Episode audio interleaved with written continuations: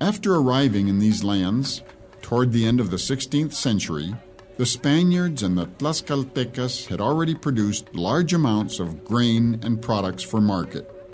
This gave rise to produce fairs in the 17th century, but not for the purpose most of us would imagine. Fairs were not organized so everyone could have a good time.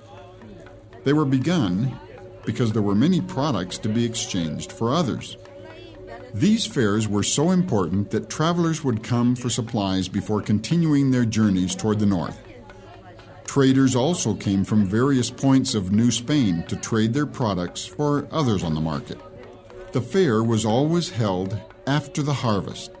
This photograph shows the Garcia Carrillo Theater. The fair used to be held in front of this building.